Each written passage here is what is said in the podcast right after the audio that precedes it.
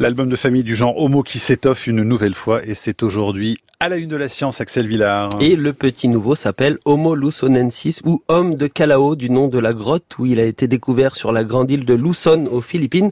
Alors pour l'instant, les seules choses que nous ayons trouvées de lui, ce sont ses dents, un fémur, quelques os de la main et du pied qui appartiennent à trois individus, mais ces restes datés pour les plus vieux à 67 000 ans suffisent à le rendre unique, certainement petit, peut-être même un peu grimpeur. Et pour en parler, pour faire connaissance avec lui, nous sommes avec son découvreur aujourd'hui, Florent Détroit. Bonjour. Bonjour.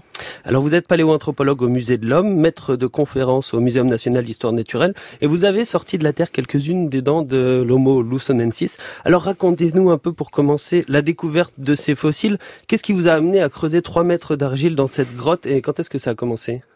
Alors la, la, découverte, la paternité de la découverte, je vais pas me la me la donner à, moi-même. Euh, c'est avant tout mon collègue Philippin, qui est le deuxième auteur de, de l'article qu'on publie aujourd'hui, Armand Mirales, euh, qui a eu cette euh, cette idée d'aller essayer de chercher euh, de la préhistoire ancienne aux Philippines, qui était une idée assez neuve hein, en fait pour les Philippines, étonnamment d'ailleurs. et c'est lui qui en 2007 a trouvé le tout premier fossile de, de cette nouvelle espèce, donc qu'on décrit aujourd'hui Homo lusonensis. Euh, ce tout premier fossile, c'était un métatarsien, c'était un, un, os du pied. Euh, donc découvert en 2007, euh, effectivement, assez profond. Assez vite, on a eu une datation directe, celle qui a donné un, indiqué un âge de 67 000 ans. Donc récent, Hein, pour la préhistoire, c'est-à-dire contemporain avec notre espèce Homo sapiens. Et quand on a commencé à le décrire, euh, on a identifié des caractères assez curieux. Euh, mais bon, la conclusion de la publication, c'était bon, c'est probablement un petit Homo sapiens. On n'avait pas réinventé l'histoire avec un doigt de pied, euh, mais ça a été une motivation énorme hein, pour repartir sur le terrain. Et 2009 d'abord, et c'est surtout 2011, 2015 qui ont donné tous les fossiles qu'on décrit en fait dans ce nouvel article. À partir de quel moment vous vous êtes dit, à partir de quel fossile vous vous êtes dit, euh, là on tient vraiment quelque chose de nouveau? Alors on avait déjà une petite idée à partir du métatarsien découvert en 2007, mais, en 2011, euh, en 2011, euh, quand on a commencé à, à, trouver les, les, nouveaux fossiles, en particulier les dents, euh, toute petite dimension, euh, ces prémolaires avec ces trois racines, un caractère très très archaïque, très primitif. Euh, Ensuite, la phalange de pied, une phalange courbe, un caractère qu'on n'avait pas vu dans le genre homo depuis 2 millions d'années. Euh, là, on commençait à se dire, mais qu'est-ce que c'est que cette euh, étrange euh, hominine? Mais d'un point de vue purement, euh, j'ai envie de dire formel, euh, quels sont les éléments qu'on s'attend quand on veut valider une nouvelle espèce dans la lignée humaine? Quels sont les éléments d'Homo lusonensis qui ne le classent nulle part? Ben En fait, c'est toute la combinaison des caractères. Ouais. Euh, on, on, décrit chaque élément. Euh, caractère par caractère, évidemment, à chaque fois on trouve des similitudes avec une espèce déjà décrite, mais quand on combine tout, déjà par élément, et ensuite quand on combine l'ensemble des éléments, ben, on constate que ça n'existe nulle part. La pratique en paléontologie, quand on a quelque chose comme ça, c'est qu'on dit voilà, on fait un acte nomenclatural, on décrit une nouvelle espèce euh, avec ses caractéristiques, euh, et puis ça, pour que ça fasse date en fait, pour que, que, que les gens se rappellent qu'il y a quelque chose de nouveau qui a été trouvé à, à tel endroit. Alors ça peut susciter d'ailleurs la, la, controverse, le fait de nommer comme mm -hmm. ça rapidement, hein, même chez vos confrères, euh, c'est mm -hmm. tout à fait discuté pour savoir si réellement il s'agit d'une nouvelle espèce. Qu'est-ce que vous répondez, Florent Détroit? Alors rapidement déjà, on n'a pas été si rapide que ça quand même, parce que de 2011 ouais. à 2019, euh, euh, voilà, il faut du temps, surtout quand on est sur un petit assemblage comme ça, et puis qu'on est en train de décrire des choses vraiment très très particulières. Après, le débat de savoir euh, est-ce que c'est une nouvelle espèce ou pas, ça rejoint le débat de qu'est-ce qu'une espèce. Euh, on a tous en tête la définition euh, biologique de l'espèce qui est pas très, ça y est, on a démontré qu'elle est, pas très opérative cette définition de, euh, même pour les organismes vivants, ça marche plus très bien. Hein. On a l'exemple de l'ours polaire et, du grizzly là où on se rend compte que finalement c'est un concept humain hein, l'espèce. Euh, la, vraie chose qui, a existé, qui est importante, c'est l'histoire évolutive. C'est ça qu'il faut essayer de reconstruire. L'espèce, ce n'est qu'une un, commodité pour euh, arriver à reconstruire cette histoire euh, évolutive. Donc on pourra en parler pendant des heures. Mmh. Florent Détroit, vous l'avez dit même tout à l'heure, quand même, l'élément le plus intrigant dans tout ça, c'est la forme de ces os de pied que vous avez trouvé.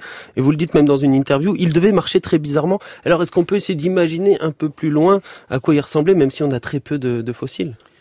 Alors on a très peu de fossiles, mais c'est vrai que les, les, os des pieds, en particulier ce premier métatarsien qu'on avait publié en 2010, et cette nouvelle phalange de pieds qu'on décrit, euh, mais leur morphologie, euh, leur forme, leur caractère, ça ne se trouve que chez Australopithecus. Oui. Donc il y a 2 à 3 millions d'années en Afrique, euh, euh, tous ces caractères sont interprétés depuis très longtemps comme l'évidence que ces australopithèques avaient un mode locomoteur euh, mix, euh, bipède au sol et grimpé dans les arbres. Tout à coup, euh, le genre Homo est bipède strict depuis 2 millions d'années. Et tout à coup, il y a 50 000 ans aux Philippines, on retrouve ces caractères. Donc on passe de 3 millions d'années à 50 000 ans. Voilà, c'est vraiment stupéfiant.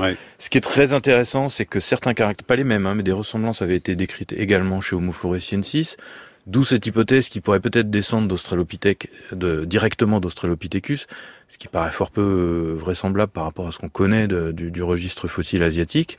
On ne connaît aucun Australopithèque en Asie.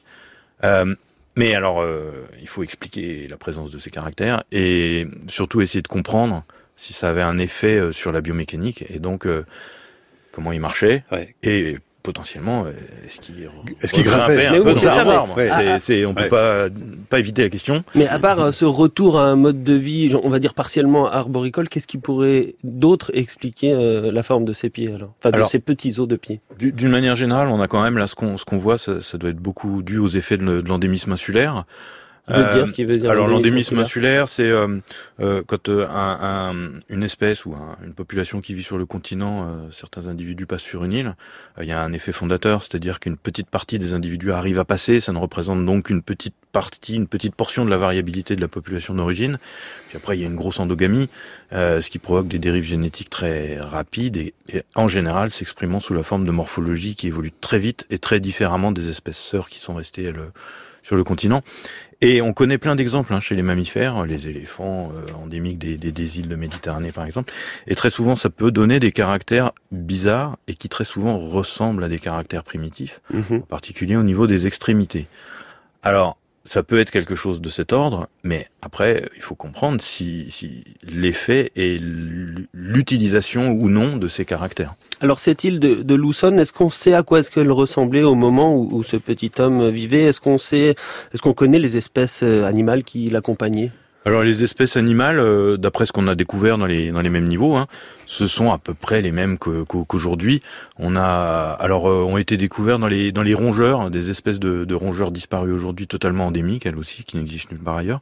On a euh, des petits le petit cervidé des Philippines, on a un petit cochon des Philippines, des bovidés. Tout ça, existent plus ou moins encore aujourd'hui et sont et caractérisent la faune endémique de, de Luzon, c'est-à-dire qu'on ne les trouve que à cet endroit-là, ces, ces animaux-là. Au, niveau de l'environnement, on doit être dans quelque chose qui ressemblait beaucoup à ce qui existe aujourd'hui, c'est-à-dire euh, une forêt tropicale, euh, pas complètement fermée, un, peu ouverte, pas, pas la pleine, plein cœur de forêt euh, tropicale. Vous allez continuer à la fouiller cette grotte qui est très grande et qui est très touristique d'ailleurs pour essayer de trouver peut-être euh, plus de morceaux, un crâne. On va essayer de croiser les doigts avec vous. De l'ADN Alors pourquoi pas Alors de l'ADN, euh, on a, j'allais dire qu'on n'aurait pas forcément besoin de retrouver de nouveaux fossiles puisqu'on a essayé. Hein. On nous a demandé d'ailleurs de l'indiquer dans le dans le corps de l'article qu'on avait fait et que ça n'avait pas marché. Euh, à tel point tout le monde attend ça. Euh, c'était pas très très étonnant que ça n'ait pas fonctionné parce que là on est en conditions tropicales, c'est chaud, c'est humide, les pires conditions. Euh, dégradation très rapide. Hmm. Dégradation de l'ADN, mais euh, j'ai aucun doute sur le fait que dans deux ans, cinq ans, ça, ça, ça marchera. Hein. Hmm. Euh, est-ce que vous continuez à fouiller Ah, continuer à fouiller, ah bah, bien sûr. C'est un peu le. Là, on, on, avait tout mis en, en, pause le temps de publier, euh, mais retourner sur le terrain. D'ailleurs, mon collègue Philippin, au moment où on a appris la date de publication, il avait organisé tout son terrain sur une autre île, hein, mmh. et il s'est retrouvé à faire toute la communication, tout ça depuis le terrain. Mais euh, évidemment, oui, c'est essentiel retourner sur le terrain pour essayer de trouver. Euh, euh à Calao, mais dans d'autres îles des Philippines, des, des, des hominines fossiles. D'ailleurs, D'ailleurs, je disais, oui, la grotte est très visitée, même par les Philippins qui sont en vacances. comment la découverte a été accueillie euh, là-bas? Est-ce qu'on vous parle de, de ce petit homme? Est-ce qu'on vous pose des questions? Alors, déjà en 2010, hein, après la publication de notre petit doigt de pied, là, euh, c'était devenu euh, l'homme de Calao était devenu une mmh. star. On avait même eu les, les, les, planches de bois installées pour se faire photographier euh, en homme préhistorique et tout ça. Enfin, il y a tout un parce qu'effectivement c'est un site très très touristique pour la, la parce que c'est une grotte majestueuse qui est, qui est, magnifique. Il y a sept chambres successives, certaines sont complètement effondrées. C'est un, un, site touristique bien avant l'archéologie et il y a eu un regain manifeste. Et alors là, je pense que très clairement ils vont ils vont remettre l'accent là-dessus. Et puis c'est un, un, un, gage de bonne préservation du site aussi. Bon, j'espère qu'ils vont afficher la une de Nature aussi à l'entrée de la grotte. Ce serait formidable pour vous, hein, puisqu'elle sort aujourd'hui. Ouais. Euh, cette une. euh, Exactement. C'est formidable Ouais. quand même dans une vie de chercheur d'avoir sa une dans Nature, non? C'est assez unique, effectivement, ça Ouais. a fait un, un petit quelque chose, oui, un gros quelque chose même. J'imagine. voilà, Florent Détroit, vous faites euh, l'actualité également cette semaine avec euh, vos confrères. hein. vous l'avez cité, euh, votre confrère, entre autres de- des Philippines. Et félicitations à vous